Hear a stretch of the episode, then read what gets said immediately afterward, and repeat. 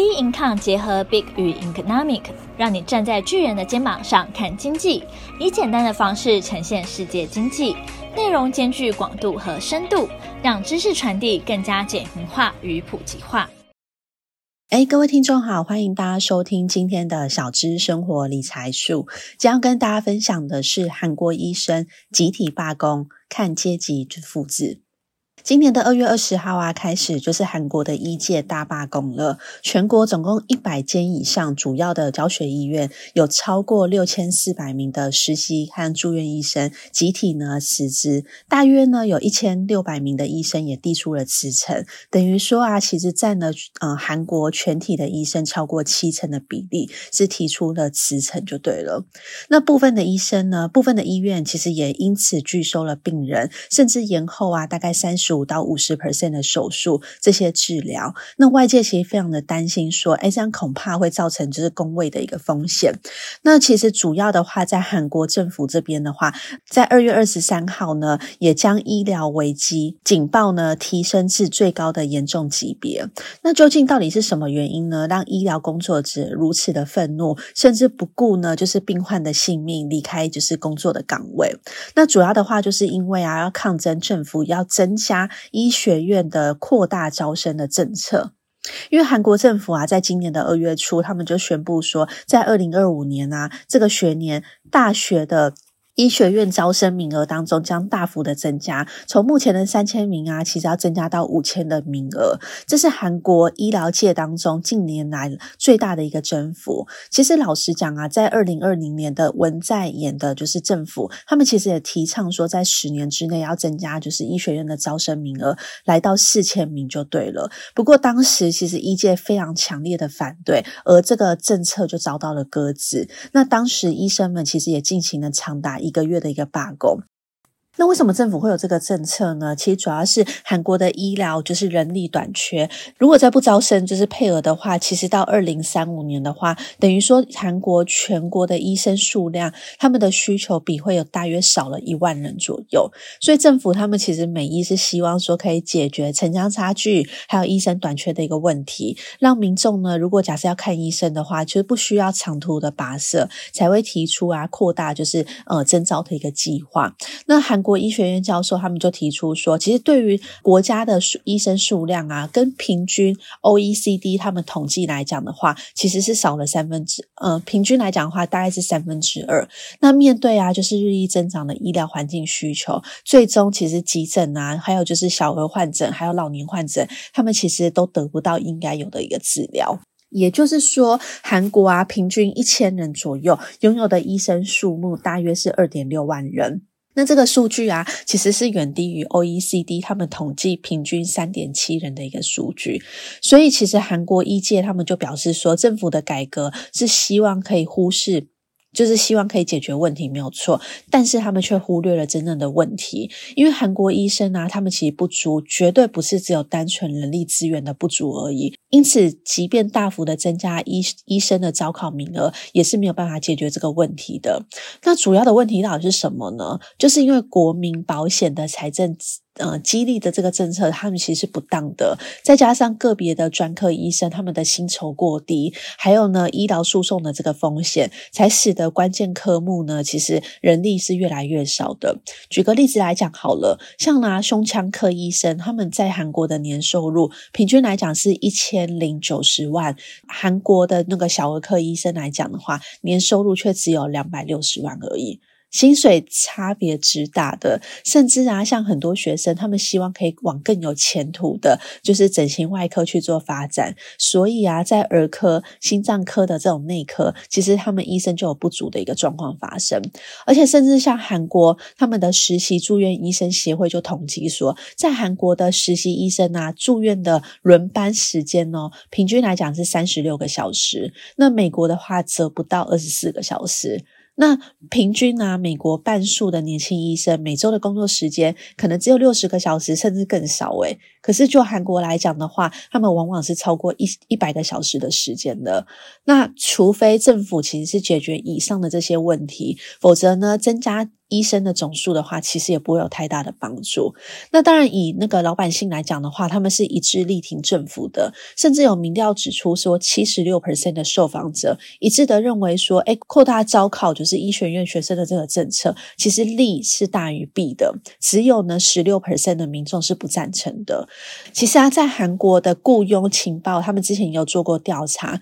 就公开了韩国其实前五十名的高薪还有低薪的职业来讲，其实医生跟律师都是排行在非常非常前面的一个位置的。也就是说，韩国就医生的这种职业等级来讲的话，呃，非常受到就是尊敬的一个职位就对了。那甚至你要击败非常多的就是竞争者，你才有办法进入到医学院当中。也就是你读了六年的医学院当中，服役了一年半，担任就是工位的医生之后，你要实习一年，才有办法当上住院医生。难道现在的资本社会当中，你只要好好读书、好好工作、好好投收入，就可以反转社会阶级吗？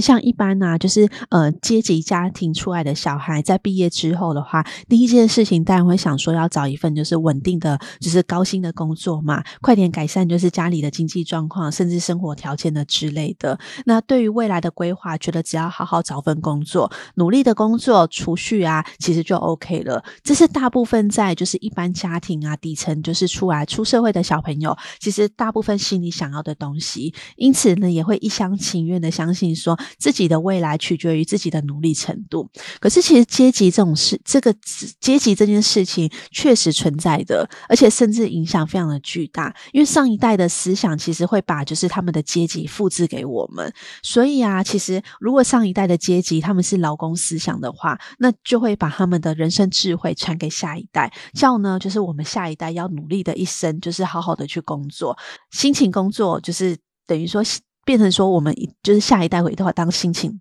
变成说下一代也会当辛勤的劳工。那当然，在学生的学校的教育当中，也避开了就是谈阶级的任何东西。学校的教育只是教我们要怎么样当好一个劳工，就是好好的努力，努力再努力嘛。然后含糊的暗示说，只要你努力，就是。含糊的暗示说，只要你努力再努力这件事情，那有一天就会成为更好的人。就这样子啊，就是我呃，很多人就拼命的工作一辈子了，追求啊一辈子就是吹吃不到鱼的一个就是人就对了。所以为什么其实在呃。资本主义当中的话，其实医生还是受到就是比较尊重的一个职业，就是因为大家都觉得努力工作、好好读书，其实就会有好的就是收入进来了。可是其实像我刚刚提到的，就是在阶级的这个制度当中，每一个阶层它的事业其实是不同的。那学校只会教我们就是用劳工的世界观去面对，其实剩下的世界观大部分都是父母教教导我们跟教育我们的嘛。因此，父母如果教导我们的世界观是用刚提到的劳工阶级的角度的话，他们就会告诉我们，只要就是学门艺术，努力的工作就 OK 了。